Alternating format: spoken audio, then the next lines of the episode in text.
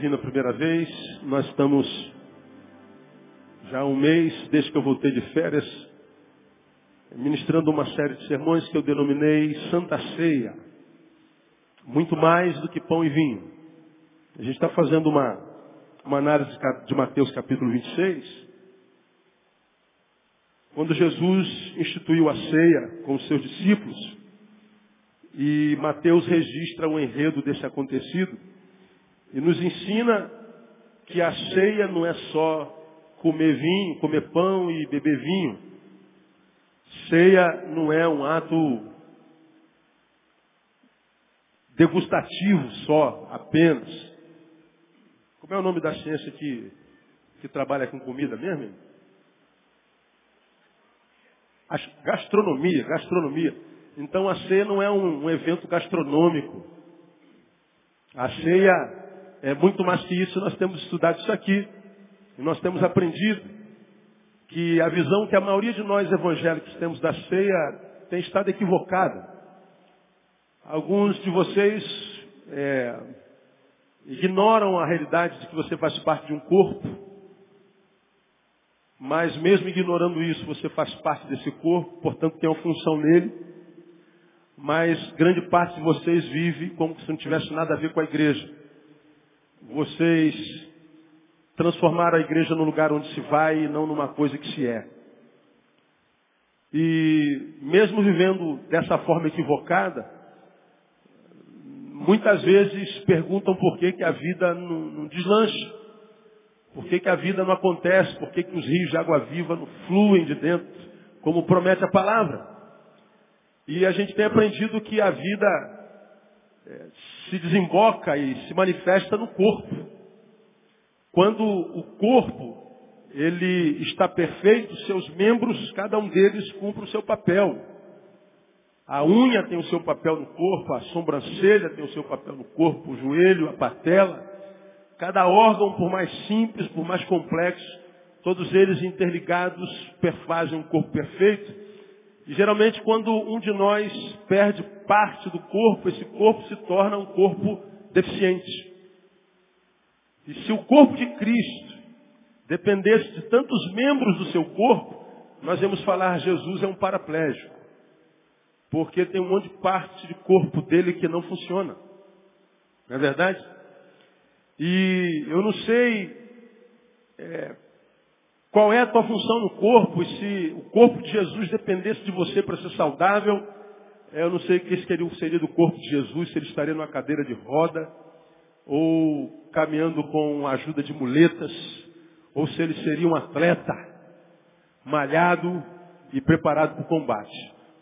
Aí, por causa dessa deformação existencial, espiritual, a gente tem algumas visões equivocadas sobre alguns sacramentos da igreja entre eles principalmente o da ceia. Alguns de vocês não vêm à igreja o mês todo, mas o domingo da ceia não falta. Eu não posso faltar ceia, não posso faltar ceia, não posso faltar ceia. E não pode faltar por quê? Porque está com fome, tem pão, tem, tem vinho. Qual o problema de faltar ceia? Qual o problema de não comer esse pãozinho, esse, esse vinhozinho? É, você também não sabe, você só sabe que não pode faltar. Essa é uma visão completamente equivocada da ceia. Você não sabe o que está fazendo, não sabe o que está dizendo. A maioria de nós não sabe.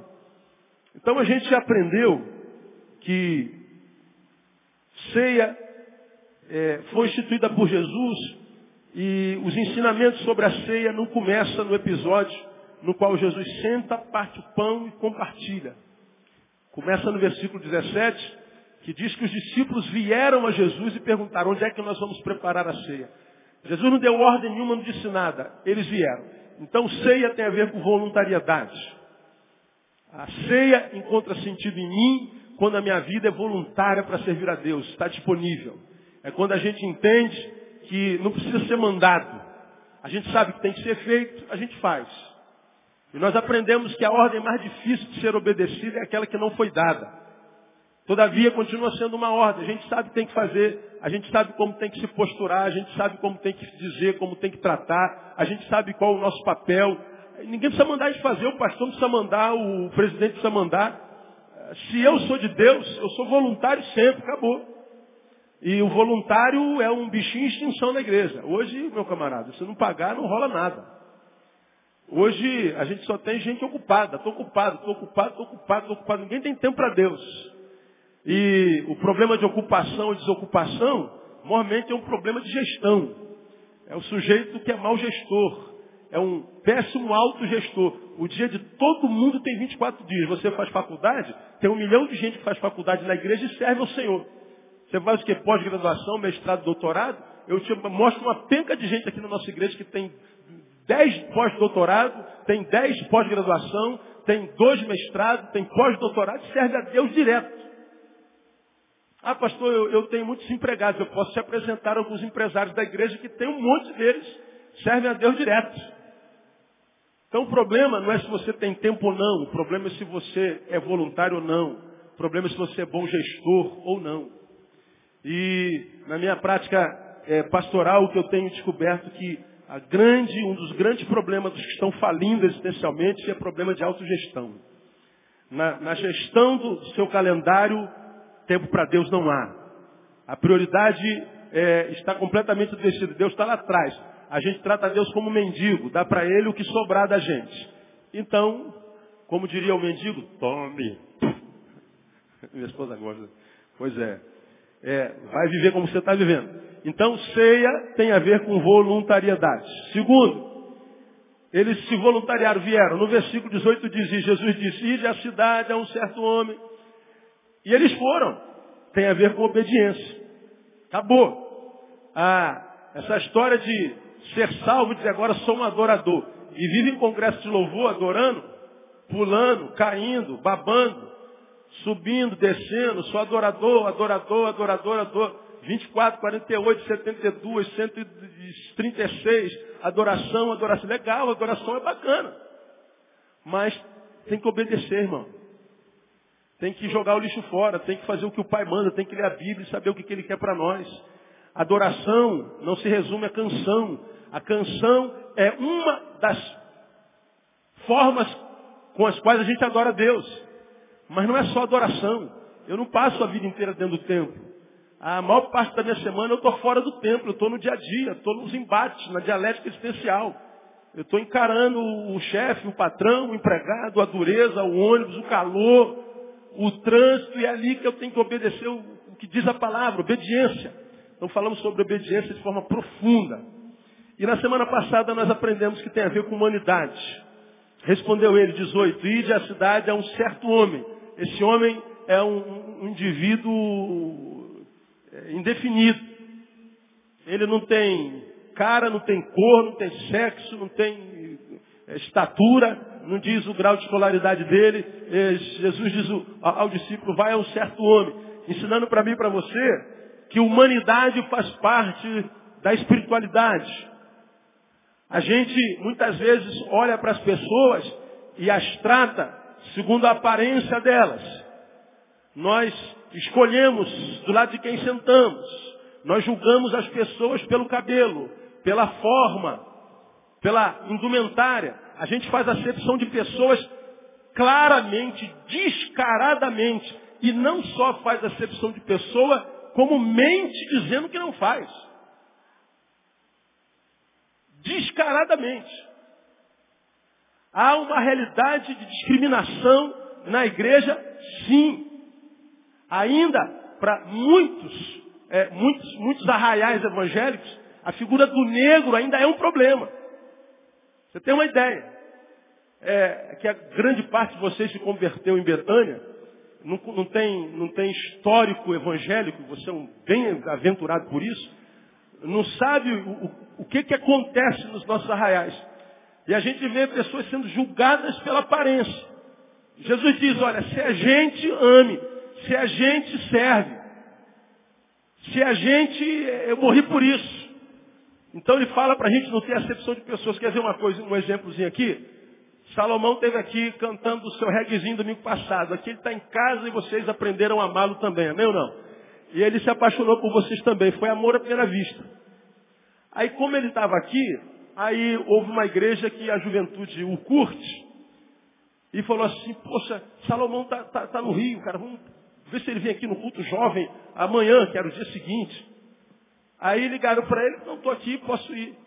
Aí foram falar com o pastor. Mostraram o CD, era reggae. Não, de jeito nenhum, isso não é crente, isso não é de Deus, isso não pode cantar aqui. Pô, mas pastor, mas olha a letra. Não, reggae não, de jeito nenhum. E ele no, no, no CD está com rastafário, com, com touca tal. Não, de jeito nenhum. Aí, pô, mas é, o cara é bom, ele cantou na igreja do pastor Neil ontem. Ué, cantou na igreja do Neil? Cantou, então pode vir, pode trazer. Olha aí, escuta não, escuta a história.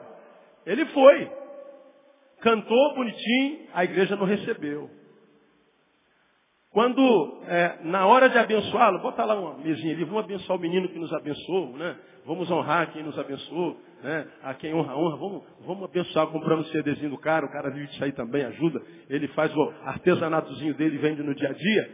Aí, botaram lá, o cara falou, aqui não, aqui não, não, não tem esse negócio aqui não. Pode, pode tirar isso daí, pode sumir, com aspereza. Com aspereza, com falta de educação. Um irmão da nossa igreja que estava com ele ajudando a vender, começou a chorar na hora. Que isso, meu irmão? Não estamos fazendo nada demais. Não, não pode parar. Negativo, negativo. E ele, novo convertido, ficou mal pra caramba. Mal pra caramba. Quem estava com ele? Minha filha, Thaís, que tem dread. Aí eu perguntei, Thaís, Thaís, você foi maltratada? Não, pai, não, comigo não. Depois falaram que eu era sua filha, tal, filha do general. É? Não, cara de nojo, é porque é nojenta. É, isso aí, o que, que, que, se espera de uma nojenta? Cara de nojo, né? Aí fez cara de nojo para Thaís, como esse cabelo é do capeta, é o diabo que deve ter esse cabelo. Né? Então, ficou aquele, aquele clima, irmão, nojento, por causa de um cabelo, por causa de uma roupa, por causa de um estilo. Hoje o, o Romão cantou um blues maneiro.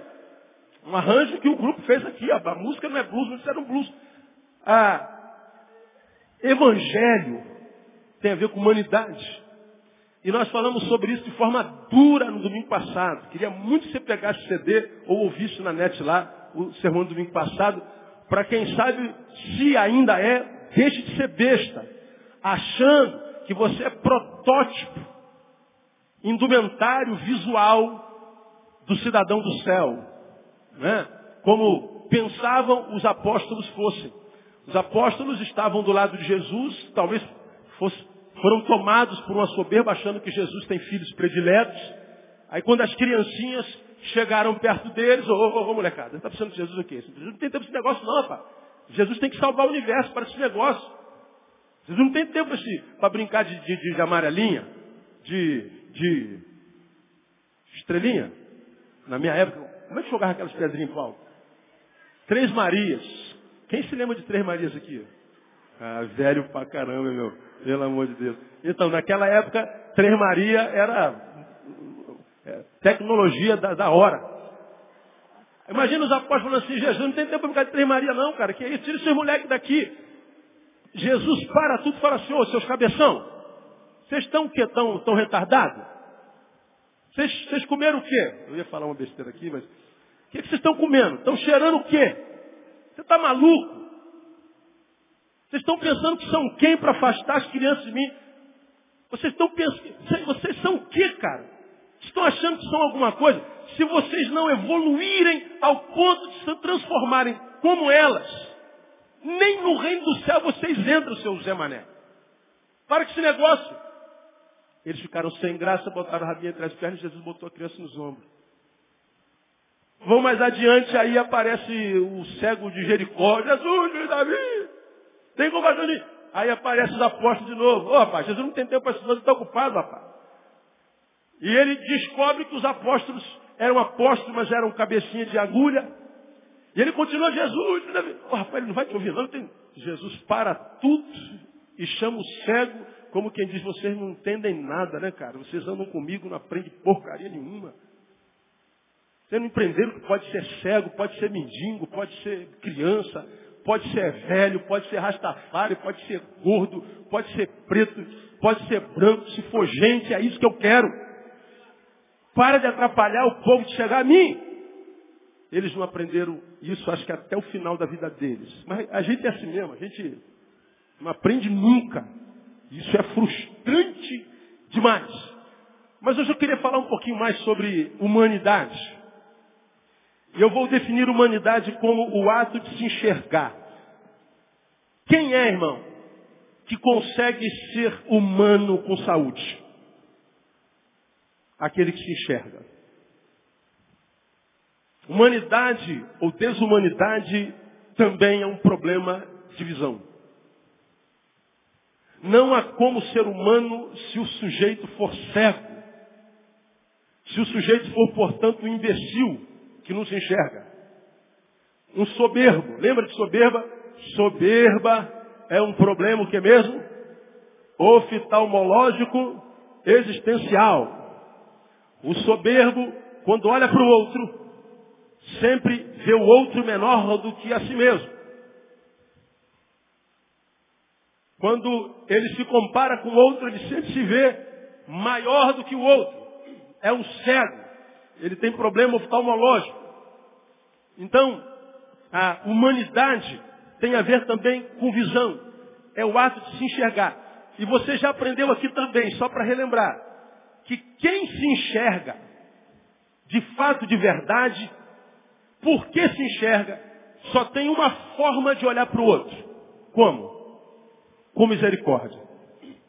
Se eu me enxergo, não tem como acusar o pecador de pecado, porque eu sou pecador, droga. Eu tenho coisas em mim que se tornarem públicas constrangerá o nome de Jesus. Todos nós temos dentro de nós coisas que têm que permanecer dentro de nós. Não podem sair, porque senão quebra a firma toda. Agora, alguns de nós vivem como se, não tivesse, como se fosse um santo já redimido e que já tivesse sido glorificado. Que vive atrás de pecadores não para restaurá-los, mas para apontar o pecado deles. Aqueles crentes que a gente tem nas igrejas que eu abomino. Eu já não gosto muito de crente, você sabe disso. Agora, quando crente é super crente, aí é pior ainda. Ele anda no meio do salão procurando os crentes. Eu, eu não concordo com isso, eu não admito isso, pastor. Eu não posso aceitar essa música, pastor. Aquele brinco, pastor. Aquele cabelo daquele menino, pastor. Aquele modo daquele homem cantar, pastor. Eu não, não aceito isso. Como se alguma coisa no culto fosse feita para ele. Como que o blues que o Carlos Romão cantou fosse para vocês. O blues que o Romão cantou não foi para vocês, foi com vocês, para ele. Quem tem que gostar é ele. Quem não tem que gostar é ele. Quando você aplaude aí, você não está aplaudindo o Romão. Você está aplaudindo ao Senhor, a quem adoramos. Agora, eu não aceito. Ah, vai te catar, irmão. Vai, vai arrumar uma coisa para fazer, pô. Deixa de ser besta. Agora, quem, quem consegue colocar na cabeça do religioso essa ideia? Ele está sempre preso à forma, julgando todo mundo, se metendo na vida de todo mundo, como se todo mundo fosse inferior a ele e ele fosse o protótipo de santidade. Agora pergunta ele assim, ó, e nos últimos dez anos, na primeira década do século XXI, você ganhou quantas almas para Jesus mesmo, hein? Pergunta a ele. Aí a conversa muda o tom. Você pegar um santarrão, eu sempre quebro, mais quando é jovem. Vem com essa ideia de santidade, é, é, que, que, que, que promove a sua própria pessoa, a sua imagem, é tão santo, mas a santidade promove ele. É ele que aparece. É ele que fica em evidência. A santidade dele não aponta para Jesus, não. A santidade dele coloca ele em evidência. Porque ele vive no meio de pecadores e eu sou santo. Então eu apareço. Esse santo é, é, é santo de pau. Como eu falei para vocês alguns domingos atrás, camarada. Ah, ah, vamos falar dessa semana agora, tem sempre exemplo fresquinho para você. Eu acho que eu falei isso domingo, não sei. Um menino escreveu para mim perguntando sobre masturbação. Falei sobre isso aqui, não falei? Aí ele falou assim, pastor, masturbação é pecado. Esse e-mail eu recebo repetido 15 vezes por semana. Aí ele escreveu perguntando se era e disse assim, é, escreveu mais alguma coisinha lá, botou versículo bíblico, e não. Então, aí depois botou assim, pastor, eu não estou perguntando por mim não. É porque às vezes as pessoas me perguntam, né? Ele, sou um jovem de, de 22 anos, solteiro, e, mas isso não é para mim não. É aquele assunto não, eu conheço alguém, Tem um amigo meu. Não existe isso quando o assunto é sempre assim. Sempre. Não, é, tal. Aí eu botei lá minha visão sobre, sobre, sobre a masturbação. Falei, é um ato biológico, todo mundo passa por isso. O problema é o que a gente pensa para chegar lá. Ninguém se masturba pensando num poste. Então, pode ser pecado sim. Então, eu botei lá minha visão. Aí respondi. No final, botei um OBS em vermelho. Não acredito que essa pergunta não seja para você. Você se masturba sim.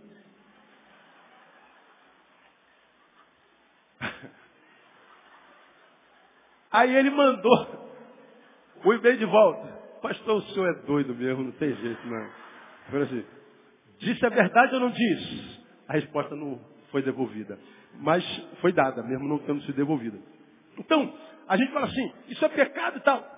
Geralmente eu pergunto, irmão, como é que está a tua vida sexual? Vamos botar teus pensamentos aqui, ó, vamos reproduzir. Pronto, acaba a briga. Irmão, ninguém foi constituído por Deus acusador de ninguém. O acusador, a acusação, é o ministério do diabo. Você está entendendo essa palavra, meu ou não? Então me ajuda, diga irmão que está do seu lado, não seja diabo na vida do teu irmão.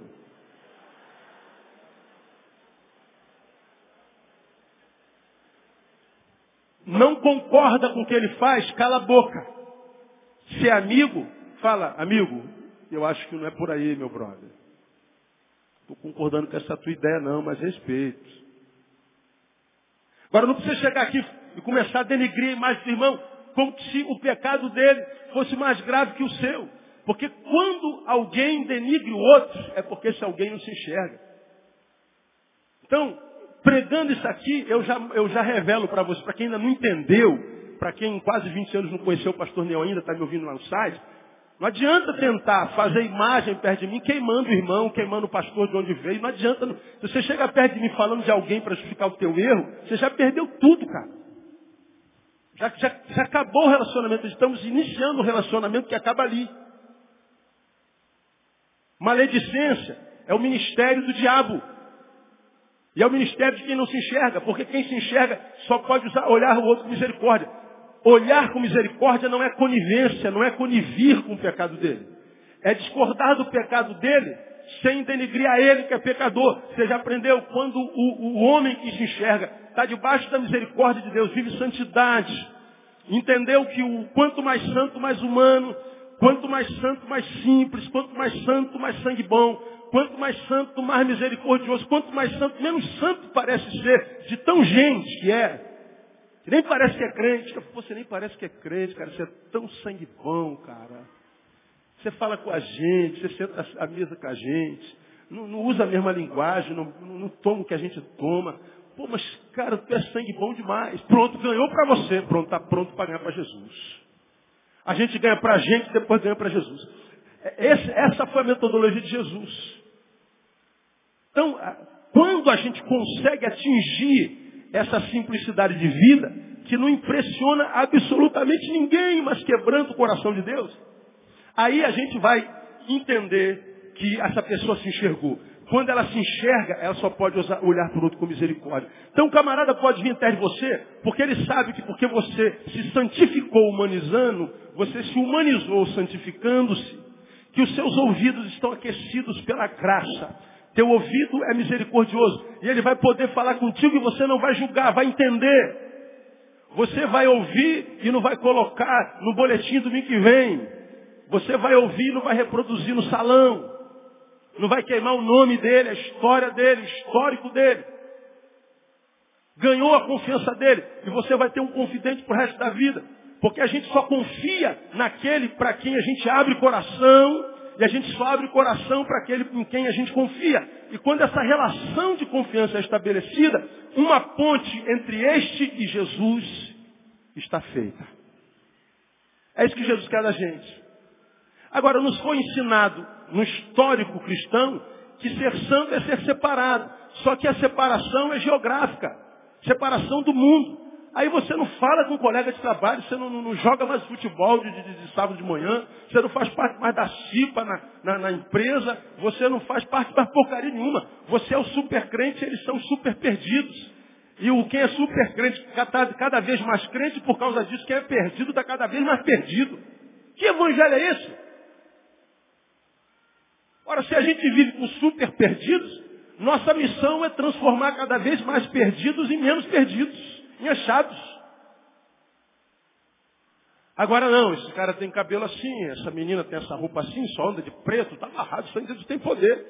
Ué, ganha ela para você e depois veste ela de branco. Agora, se você não chegar perto dela ou dele, vai ficar de preto a vida inteira. E qual é o problema do preto? Então o que falta em muitos crentes é raciocínio. A gente acha que o que Deus quer da gente são as experiências catárticas tão somente que a gente tem nos ajuntamentos, dentro dos tempos. Eu acho maravilhoso ver essa fase com, com intensidade. Eu mergulhei mesmo de cabeça. Então agora, não dá para ficar dentro do tempo de, de catarse em catarse. Eu tenho que sair do tempo e ser um porta-voz, um canal de Deus. Então, a gente quando se enxerga, só pode olhar o outro com misericórdia. Então, não há mais pecado que te, que te é, escandalize. Não há mais pecado que te faça a, não amar esse pecador que cometeu o pecado. Porque quando a gente tem a visão de Deus, em vez de olhar para o pecado que o homem cometeu, a gente olha para o homem que cometeu o pecado. Você já aprendeu isso aqui. Então, quem se enxerga só pode olhar o outro com misericórdia. Nós já aprendemos isso aqui, não é? Logo, a ausência de misericórdia na sociedade, essa ausência de misericórdia que produz violência, que produz ódio, que produz desrespeito, que produz toda sorte mal, essa violência, essa ausência de misericórdia é o que? É o resultado de uma sociedade que não se enxerga mais. Como é então que a gente muda uma sociedade? Mudando a visão dela.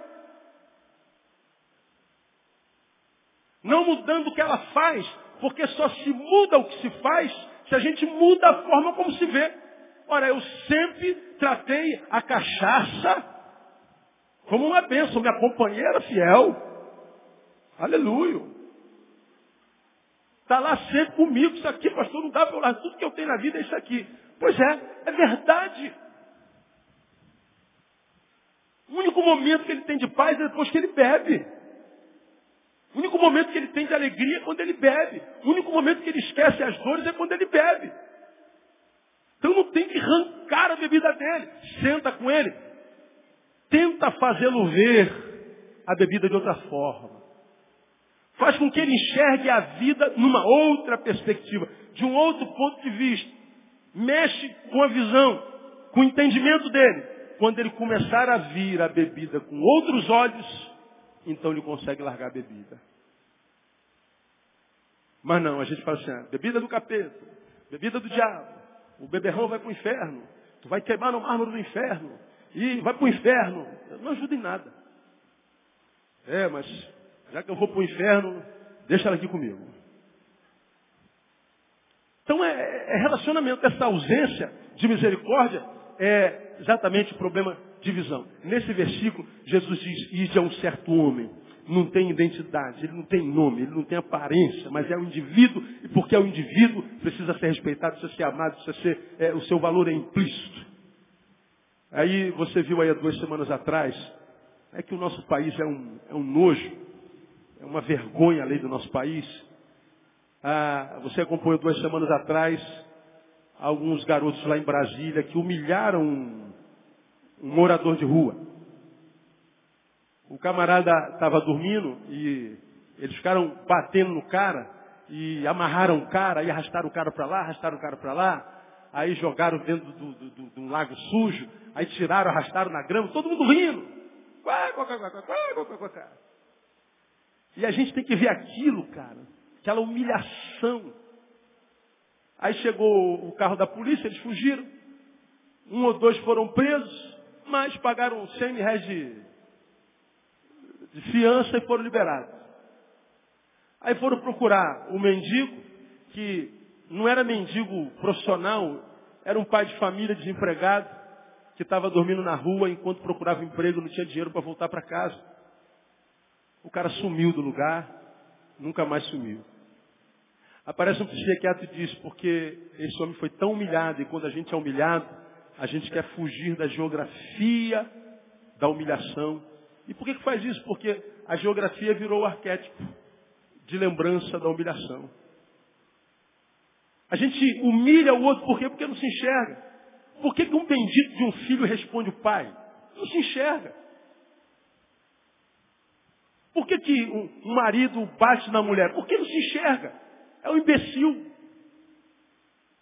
Não, comigo não, pastor. Não chama de imbecil, não. Você só bate mulher, seu mané.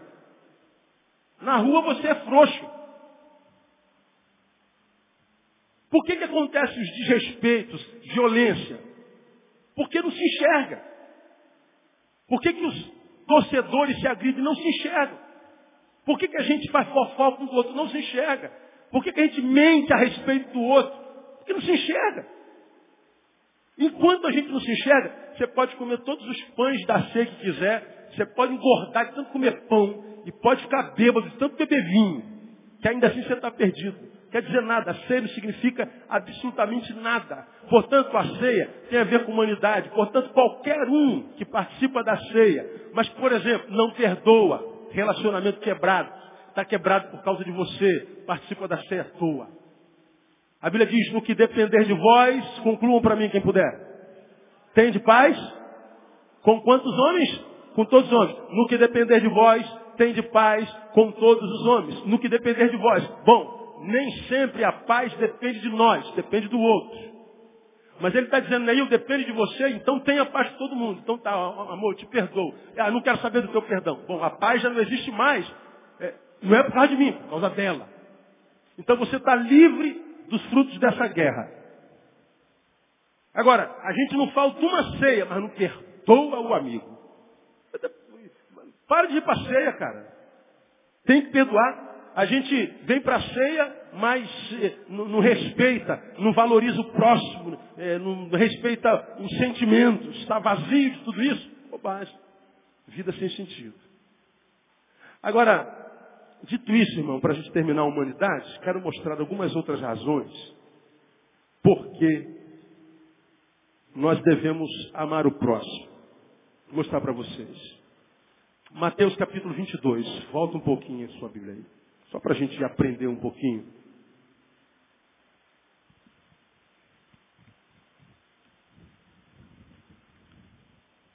Mateus 22, 34. Se alguém perguntasse assim, Jesus, a Bíblia tem um milhão de páginas. Se o senhor fosse resumir essas páginas todas num texto, qual texto o senhor usaria para resumir essas páginas todas? Se tivesse que rasgar tudo e manter um texto, qual texto o senhor manteria? É isso que eu vou ler com você. 34 de 22 de Mateus. Os fariseus, quando souberam que ele fizera emudecer os saduceus, reuniram-se todos e um deles, doutor da lei, para o experimentar, interrogou, dizendo, mestre, qual é o grande mandamento na lei? Olha a pergunta aí. De tudo que está escrito aí, qual é o suprassumo disso? Aí Jesus responde. Respondeu-lhe Jesus, amarás ao Senhor teu Deus de todo o teu coração, de toda a tua alma e de todo o teu entendimento. Este é o grande e, leia para mim, primeiro mandamento. Este é o grande e primeiro mandamento. Qual é o grande, o suprassumo e primeiro mandamento? Vamos juntos? Amarás ao Senhor teu Deus de todo o teu coração, de toda a tua alma e de todo o teu entendimento. Veja, uma relação trinitariana. Trina. Coração, que mais? Alma e entendimento. Bio, psíquico, emocional. Amar a Deus totalmente, ser totalmente dele, uma relação holística, integral. Se vais amar a Deus, não vem com esse negócio de resto não, que Deus não é mendigo. Ou mendigo. Mergulha nas suas águas. Batismos Batismo é mergulho. Não é aguinha na cabeça. A simbologia do batismo, que é o outro mandamento, é mergulhar. Então, quando a gente se relaciona com Deus, não é só de entendimento, não é só de coração, É totalmente. Mas vem Jesus e fala assim, pera, deixa eu molhar o bico. Esse é o grande, mas primeiro. Ora, se é o primeiro, concluam. Significa dizer que não é o único. Há pelo menos o segundo. Vamos continuar lendo. E o segundo, leia o restante daí para mim. O segundo o quê? Semelhante a este. Até aí. Ama teu Deus totalmente. Esse é o primeiro mandamento. O segundo, semelhante a esse, ou seja, tão grande, tão importante quanto esse. Tão grande quanto este. Tão grande importância tão importante como amar a Deus, diz ele lá, é este. Qual é? Amarás ao teu próximo o quê? Como a ti mesmo. Tão importante quanto amar a Deus é o que mesmo, hein? Amar o próximo. Se você concorda comigo, fala comigo. Estou perdido, pastor. Eu estou quase, estou assim, na porta do inferno. Eu tenho que preparar esse sermão, rapaz, não é fácil. Arruma essa, essa, essa, toalhinha aí que o bagulho tá doido aqui para mim. Obrigado. Uma perguntinha para quem é macho. Amar ao próximo hoje está fácil, irmão? Caraca, cara. Irmão, que dificuldade, que dificuldade. Eu vi aqueles meninos humilhando aquele mendigo. Meu coração produz algo muito ruim. À medida que meu coração produz essa coisa ruim, há um outro lado que diz que nem eu, você não pode se entregar esse sentimento sem luta, cara. De um lado, aqui vou, não, você se escandaliza, lá do outro lado vou escandalizar. Se eu pudesse, eu entrava na televisão e pecava no pescoço de um deles. De um lado, eu tenho vontade de entrar no, no, no televisor e pegar no pescoço do moleque daquele. E dar uma surra. Falei, que isso, pastor? O senhor está possesso, pastor. Não, pior, não é demônio, sou eu. Mas vamos voltar para o pescoço do menino. Eu tenho vontade de pegar no pescoço dele. E você também tem. Vontade eu posso ter. O que eu não posso? Me entregar essa vontade. Lidar com esse sentimento sem que esse sentimento encontre um adversário dentro de mim. Porque se esse tipo de sentimento, que é gerado em nós o tempo inteiro por causa do que nos tornamos enquanto sociedade. Se esses sentimentos forem entrando, estou com vontade de me vingar da minha mulher, estou com vontade de me vingar do meu marido. Cara, ainda vou pegar aquele vizinho na esquina. Pô, meu chefe um dia vai me pagar. Ah, ele vai me pagar. Mas vou quebrar ele tudo. Você vê um, um crime na televisão, desgraçado. Tem que morrer miserável. Ó, os sentimentos estão sendo produzidos dentro de nós. Preguei sobre isso naquele dia da invasão do alemão, que aqueles bandidos todos subiram pelo morro, aquele, aquela linha de bandidos, e todos nós sentados em casa pensando, cadê os helicópteros? Uma rajada só de metralhadora matava todo mundo. Lembra desse sermão? Quem não pensou isso? Todo mundo pensou. Eu estava sentado na casa de alguém vendo aquela cena, pensando a mesma coisa, mas de boca calada, e todo mundo lá, pô, cadê, cadê os helicópteros agora? Caramba lá, uma rajada só matava todo mundo uma vez. E eu comigo assim, cara, olha o que, que nós estamos falando, cara. Nós estamos desejando a morte de pessoas por quem Jesus morreu. A gente tinha que estar orando a Deus pela salvação deles. A gente está aqui querendo que eles morram. Eu estou pregando realidade, irmão. Os sentimentos vêm. Não há como, diante da produção dessa sociedade maldita, não sermos, por causa do senso de justiça, tentados pelo desejo de ver a justiça ser feita, nem que seja a justiça talião, a justiça pela própria mão. A gente quer ver o inimigo tombar, o inimigo morrer, mas, como a Bíblia nos ensina, se é de carne e osso, não é nosso inimigo. A nossa luta não é contra carne, nem contra sangue. A nossa luta não é contra aqueles meninos que estavam subindo aquele morro que a gente desejou a morte, mas o Deus que os usa. A gente esquece o Deus que os usa, Deus com D minúsculo, e se prende ao soldado usado por ele. E a gente diz, mate o soldado, não, a gente tem que matar o Deus deles, o Espírito que os usa. Aí preguei depois de alguns meses que aquilo passou, que um daqueles meninos me procurou no gabinete, filho de crente, criado numa igreja pentecostal lá naquele morro. Foi ministro de adoração, instrumentista, estava lá naquele meio de bandidos, se tornou um deles, fugitivo, bateu aqui no meu gabinete, trouxe um vídeo, um DVDzinho com aquelas imagens, e botei no meu computador, ele mostrou quem era ele naquela fila indiana. E eu falei, caramba, cara, eu estava desejando a sua morte. Não falei para ele, mas todos nós desejamos. Esse menino está de volta à igreja, irmão. Agora você imagina se ele tivesse sido morto lá. Agora, quando esse sentimento brota dentro de mim, ódio, desejo de vingança, ele pode até brotar. O que ele não pode fazer é passear dentro de mim sem luta, sem que haja alguém que o confronte. Esses sentimentos de ódio, de morte, de vingança, porque senão eles vão se sentindo em casa e domina, dominam o curso da nossa vida. Então nós vivemos uma sociedade iracunda, de gente malhada, valente, violenta. Todo dia tem um, um torcedor sendo espancado e morto. Tem alguém tendo a cabeça chutada como se fosse uma bola. E o cara que chuta não está nem aí. Nem aí.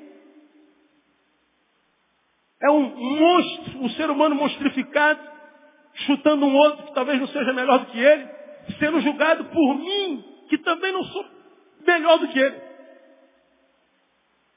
Agora, o texto me diz, veja, que eu tenho que amar a Deus, isso é o mais importante, mas tão importante quanto a Ele é amar o meu próximo. Então, quando os sentimentos brotam, ele tem que encontrar um limitador dentro de mim. Deus, veja o que eu estou sentindo, pelo amor do Senhor, me ajuda a vencer essa desgraça. E por que, que eu tenho que fazer essa oração? E por que, que você não pode se entregar a esse sentimento sem luta? Por uma simples razão, irmão. Não é só porque o outro tem que ser amado, não. É porque a Bíblia é Bíblia e a Bíblia diz assim: não é o que entra pela boca do homem que contamina o homem. Mas é o que? O que sai. O que contamina a minha vida, deformando a imagem de Deus em mim, o que contamina o curso da minha história, o que deforma a estrutura de bênção que foi criada para que eu passe, ela é desconfigurada, não é pelo diabo tão somente, mas pelo que eu produzo dentro de mim.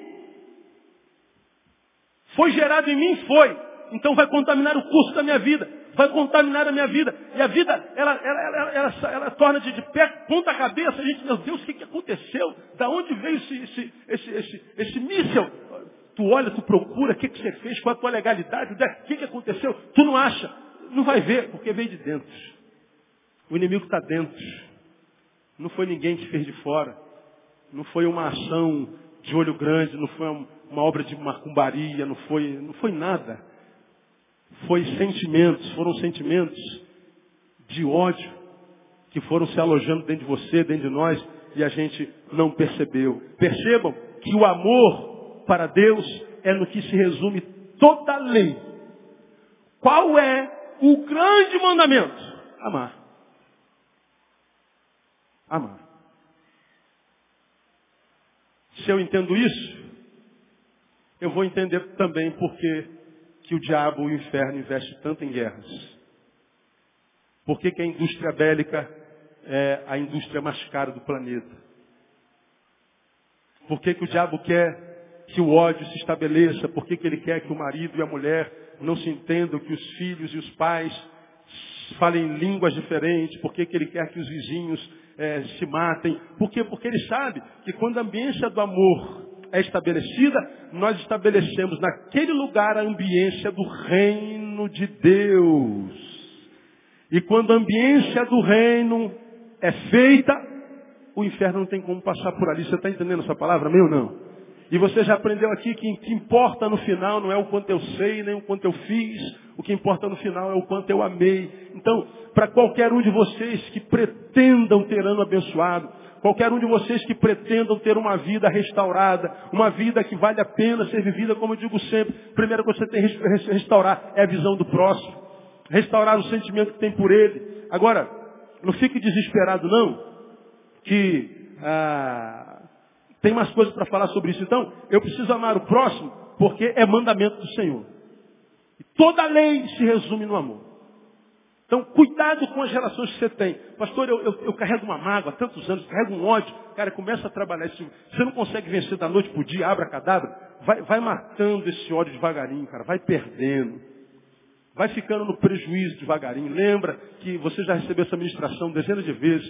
Perdoar não é fácil. Perdão, se fôssemos trazer para o português, perdão é aumentativo de perda. Então, perdoar é difícil porque ninguém gosta de perder.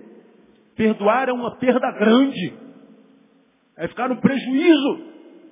Ele tem uma dívida de gratidão com você, mas te traiu. Ele tem uma dívida de amor. Ele tem uma dívida.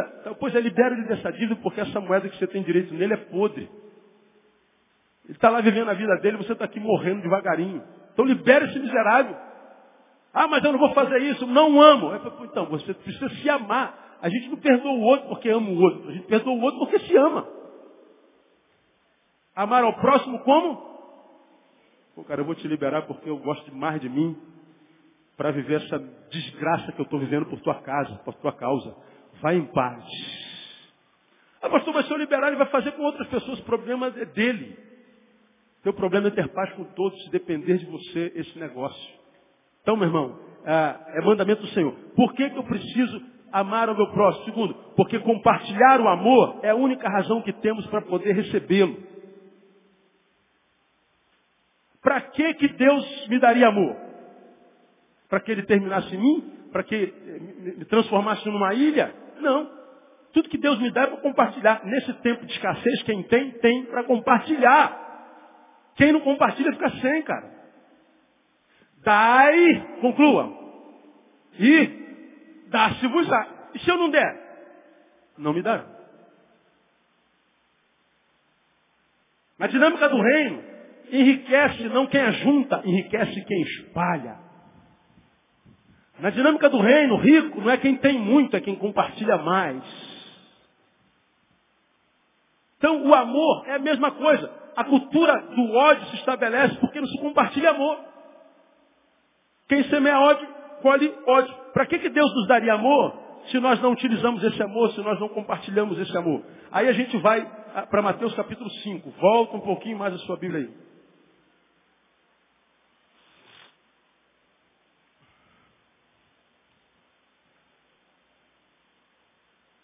Mateus capítulo 5.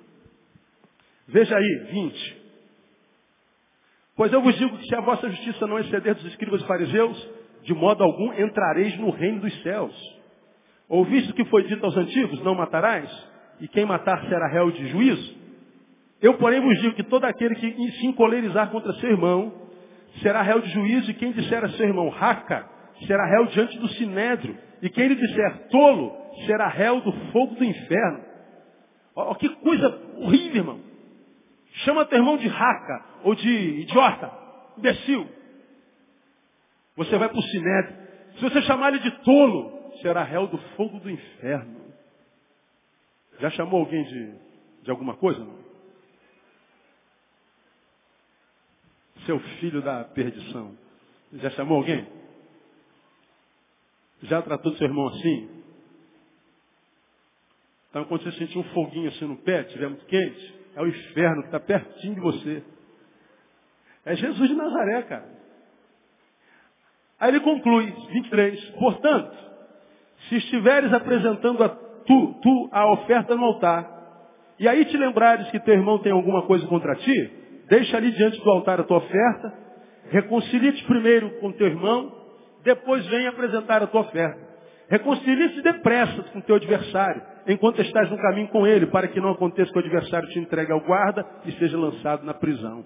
Em verdade te digo que de maneira nenhuma sairá dali enquanto não pagares o último ceitil. Jesus está dizendo assim, ó, você está vindo para a igreja oferecer teu culto ao Senhor. Vai trazer tua oferta, tua oferenda, tua vida, teu coração, tua família, teu dízimo no altar. Lembrou que tem um litígio grave com alguém? Ó, deixa teu, teu, não coloca no altar agora, não, deixa ele penduradinho aí, volta lá e se reconcilia. Depois de você reconciliar com teu irmão, você vem e, e me cultua. Ele está dizendo assim, ó, mais importante do que prestar um culto a mim é reconciliar com teu irmão. Você vê que Deus diz assim, gente, eu abro mão de você se você abre mão de alguém.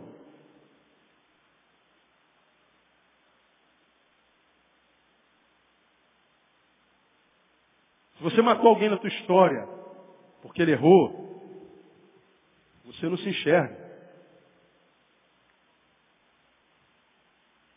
Se você assassinou alguém no teu coração, você não se enxerga. Ah, pastor, tem que ficar, não, tem que ficar beijando, não, não precisa voltar a ser amigo dele. Você só precisa liberá-lo para que ele possa ver a vida dele em paz. Pastor, ele é um canalha, o problema é dele. Nós não somos santos. Somos numa outra perspectiva, nós não somos perfeitos. Então Jesus está dizendo que o amor é um privilégio para quem ama. Agora aqui para a gente pensar na cama. Perceba que evangelho, relação com Deus, tem pouco a ver com igreja, liturgia, é, guitarra, cumprimento de saia, se é rastafari, se é careca, estilo de pouco a ver com isso. Isso aqui é isso aqui é para nós, isso aqui é para a gente aprender, é a escola. Mas tem pouco a ver com Deus. Porque a minha relação com Deus está intimamente ligada, quase dependente, à minha relação com o meu próximo. Está dando para entender ou não? Duvido que pessoas que são litigiosas aqui vivem bem com Deus.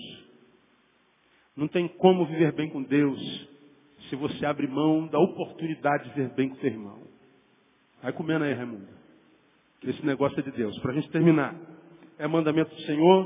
Compartilhar é a única razão para que é, temos para recebê-lo. E por último,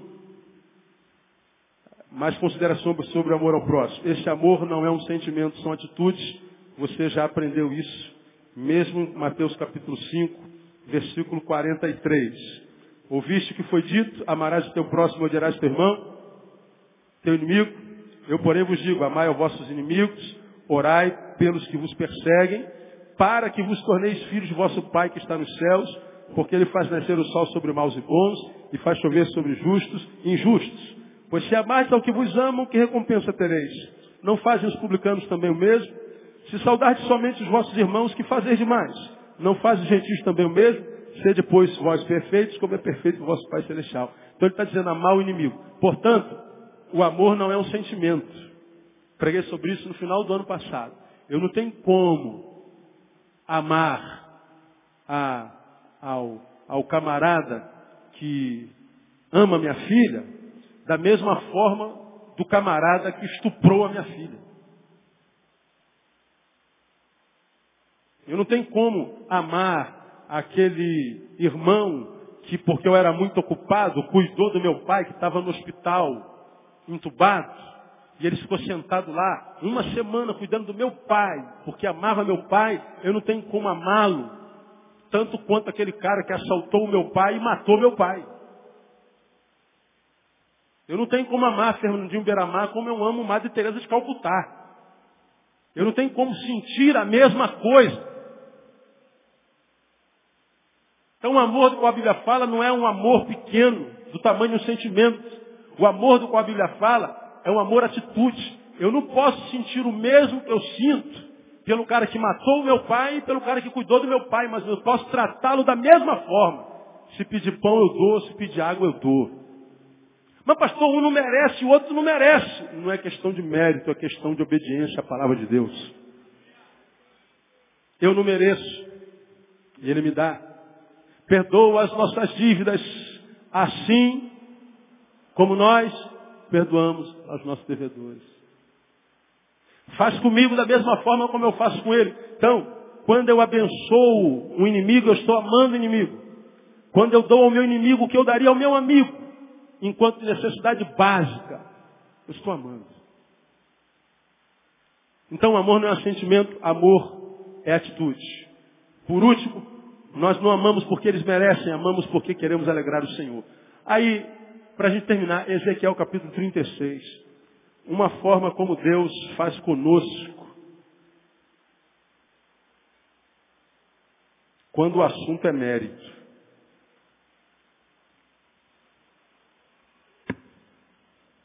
Acho que a gente pode fazer da mesma forma.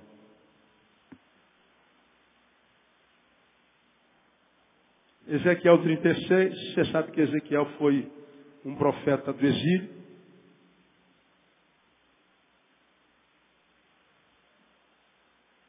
Deus usa, dentre outros profetas, para prometer a restauração de Israel. E Deus diz que vai restaurar Israel. Mas diz assim lá no versículo 21. Mas eu poupei, eu os poupei por amor do meu santo nome. Nome que a casa de Israel profanou entre as nações por onde foi. Dize, portanto, a casa de Israel, assim diz o Senhor Deus, não é por amor de vós que eu faço isto, ó casa de Israel, mas em atenção ao meu santo nome que tens profanado entre as nações para onde foste. E eu santifiquei o meu grande nome, que foi profanado entre as nações, o qual profanaste no meio delas. E as nações saberão que eu sou o Senhor, diz o Senhor Deus, quando eu for santificado aos seus olhos. Pois vos tirarei dentre as nações e vos congregarei de todos os países e vos, vos trarei para a vossa terra.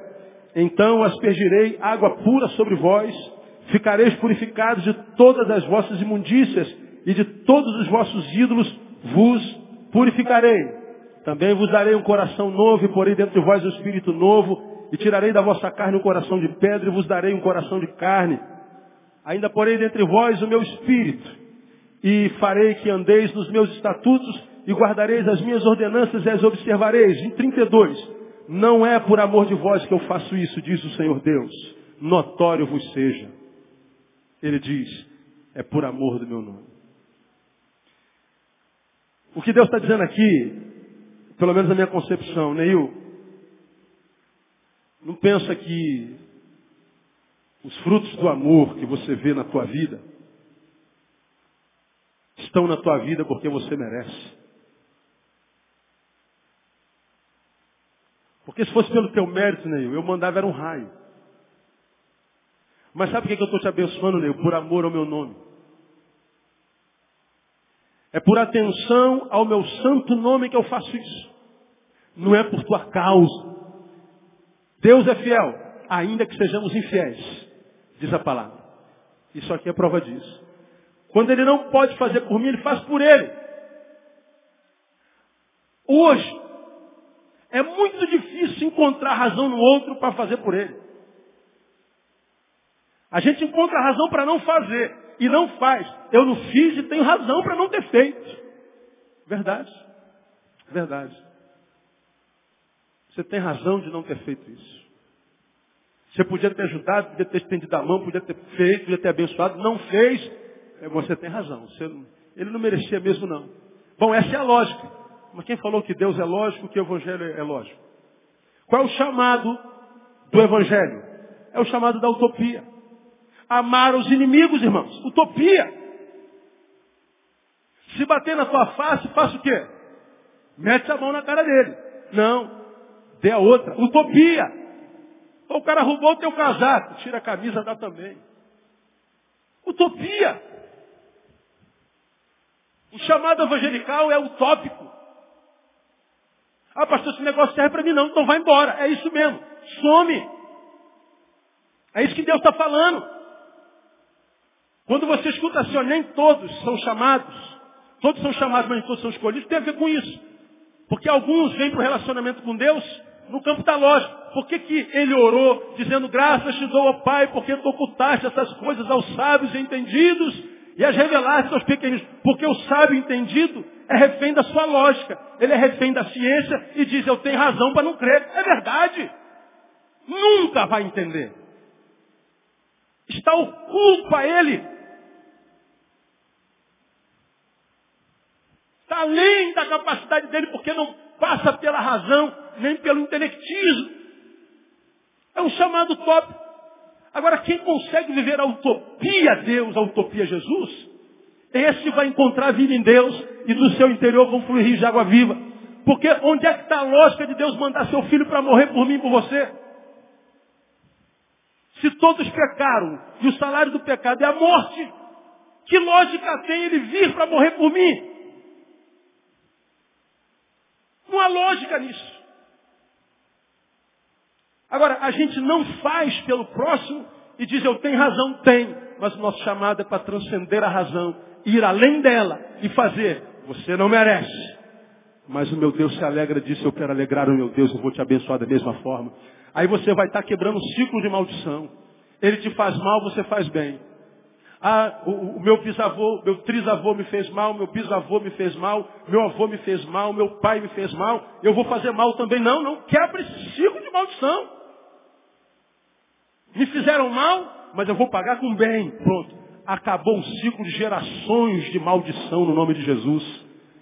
Por causa de uma postura. Pô, pastor, eu vou ficar no prejuízo? Vai.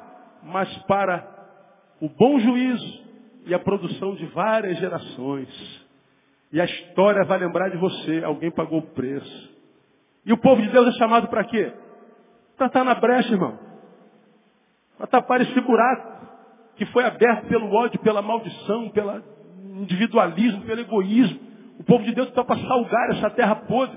E se a gente, individualmente, não cumprir o nosso papel no caminho, vai continuar assim, frequentando igreja, dando diziminho, sentando, esquentando o banco, fazendo uma oraçãozinha meia boca, fingindo que está tudo bem, que a vida está boa, aleluia, glória a Deus, na adoração fingindo que é adorador, carregando biblão debaixo do braço, mas chega em casa e continua aquela desgraça a vida não se estabelece. Cada um vive como quer. Eu tenho nada a ver com isso. Eu tenho tentado passar o que Deus me tem dado para os irmãos, sempre apelando o seu raciocínio, nunca a sua emoção, para que as decisões, decisões tomadas não sejam decisões das quais nós nos arrependamos amanhã. Só temos uma vida para viver. E a gente tem que ser feliz hoje, irmão. E ser feliz tem a ver com humanidade. Reveja a sua visão do próximo. Reveja a sua visão desse celeuma que aconteceu com os seus. Tenta quebrar esse ciclo de ódio coletivo, de geração, de tanto tempo. Seja uma benção. Você vai ver que eles podem zombar de você. Você pode perder alguns amigos que nem amigos são. Mas você vai ouvir um grande aplauso do céu. O céu vai te aplaudir. E se o céu te aplaude, irmão, você vai ser muito abençoado e honrado por Deus no nome de Jesus. No lugar da tua vergonha, Ele vai te dar dupla honra, porque Deus é fiel. Aplauda Ele bem forte. Louve o seu nome.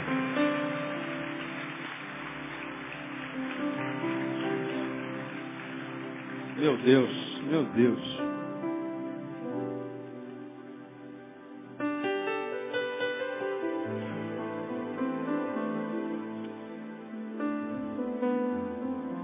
Não sei se vocês conseguem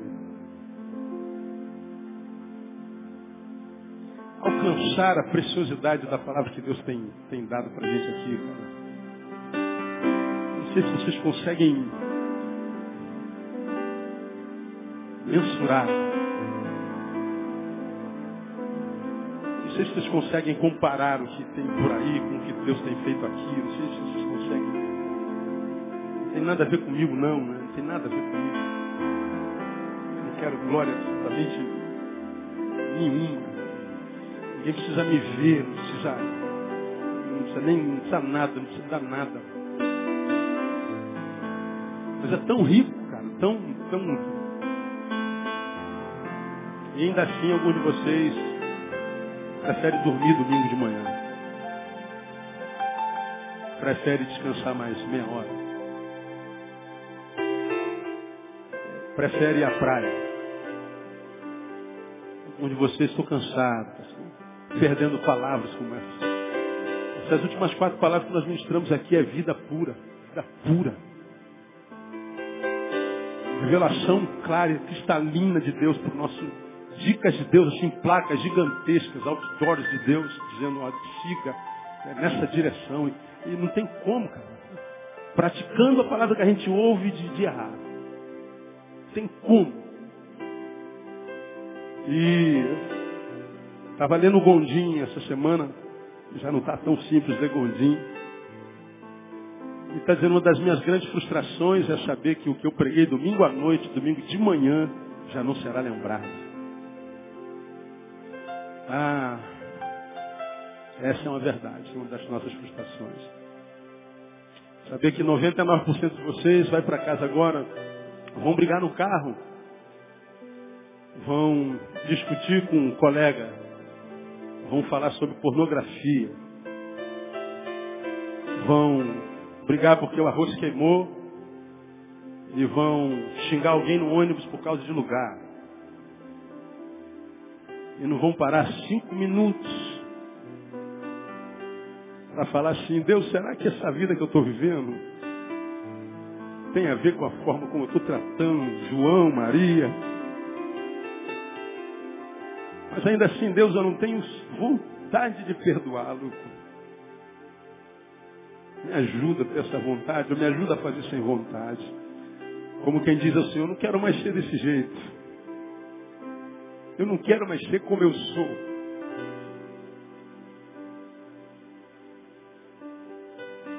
Porque a minha maior frustração não é se amanhã de manhã vocês vão lembrar ou não. A minha maior frustração com gente é saber que muitos de vocês são como são, odeiam ser como são, não fazem nada para mudar. São como são, ao diabo. São como são, odeiam ser o que são hoje. Não fazem nada para mudar. Não quer ficar no prejuízo com alguém. Com... Continua orgulhoso, continua duro, empedernido, empedrado, sem dar um passo para mudar isso. Deus vai ministrando palavra como essa. Palavra como essa. Aí eu preguei. Aí você sentar ali, e vou ouvir um monte de coisa. Sai daqui uma hora, duas horas da tarde. Sem problema. Mesmo saindo nesse horário, eu vou para o meu gabinete. Eu acabei de pregar, hein? Sento e fico nem que seja dez minutos. Remoendo como uma vaca. Que eu preguei. O Jorge, domingo que vem, me dá o CD dessa mensagem. E eu ouço esse CD durante a semana. Às vezes eu estou me ouvindo no carro, começo a chorar. Eu tenho que estacionar o carro. Digo, Deus, que palavra é essa? Que palavra é essa? Eu preguei, eu preguei. Eu paro o carro, como um boi, vou remoer a palavra, mastigando com o dente do cérebro, para que desça o coração de forma que eu possa digerir porque às vezes dói demais, não é? Mas a dor que é gerada pelo Espírito Santo é para nossa, a nossa cura, irmão. É para nossa paz. A dor que adoece é a dor do diabo. A dor da palavra é vida. Então, tenta fazer diferente este ano, cara. Você vai ser feliz, não vai. Se você é crente carnal, é espiritual, se você é benção, né? Caraca, eu Estou vivendo a minha vida.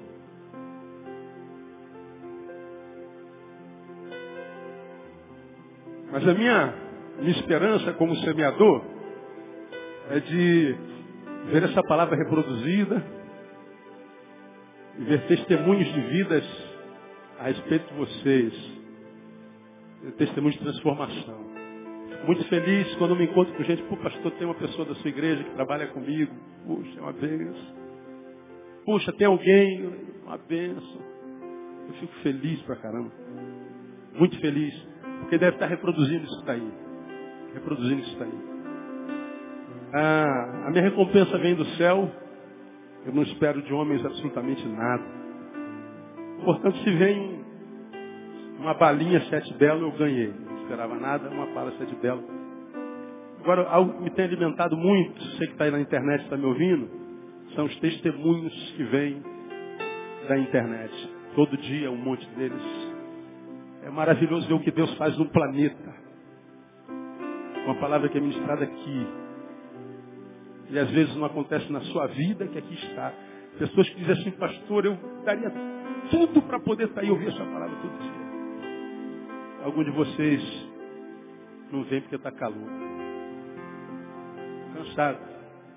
Ficou até tarde ontem na balada. Aí não dá para vir domingo de manhã. Vem de manhã, não vem à noite, vem à noite, não vem de manhã. Quer melhorar como, irmão? Quer melhorar como? Como que você quer melhorar? Dá, dá... Humanidade. A fé vem pelo ouvir. Como também vai pelo ouvir. Deus tem gerado palavra de vida nesse lugar que me tem impactado demais. Você não pode permitir que palavras como essa passem em branco na sua vida.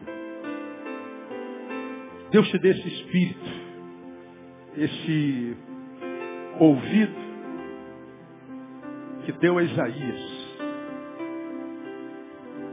O Senhor Deus me deu a língua dos instruídos para que eu saiba sustentar com uma palavra o que está cansado. Vou repetir. O Senhor Deus me deu a língua dos instruídos para que eu saiba sustentar com uma palavra o que está cansado. Ele desperta-me todas as manhãs. Desperta-me o ouvido para que eu ouça como discípulo. Isaías 54. Língua para sustentar com uma palavra quem está cansado. Mas antes disso, deu ouvido de discípulo. Porque a boca fala o quê? Do que o coração está cheio. A boca é refém do coração. E o coração é refém de quem? Do ouvido. Eu ouço, vai para o coração, do coração vai para a boca. Eu recebo e compartilho. Quer ser uma bênção, irmão? Quer ter uma palavra de inteligência, de sabedoria, de graça? Quer ser usado por Deus? Quer que a tua boca seja a boca que sustente cansados? Pega a Deus no orelhão. Quem tem entendimento, entenda. Quem tem ouvidos, ouça o que o Espírito diz à igreja. Aplauda o Senhor, vou em paz. Até logo mais à noite.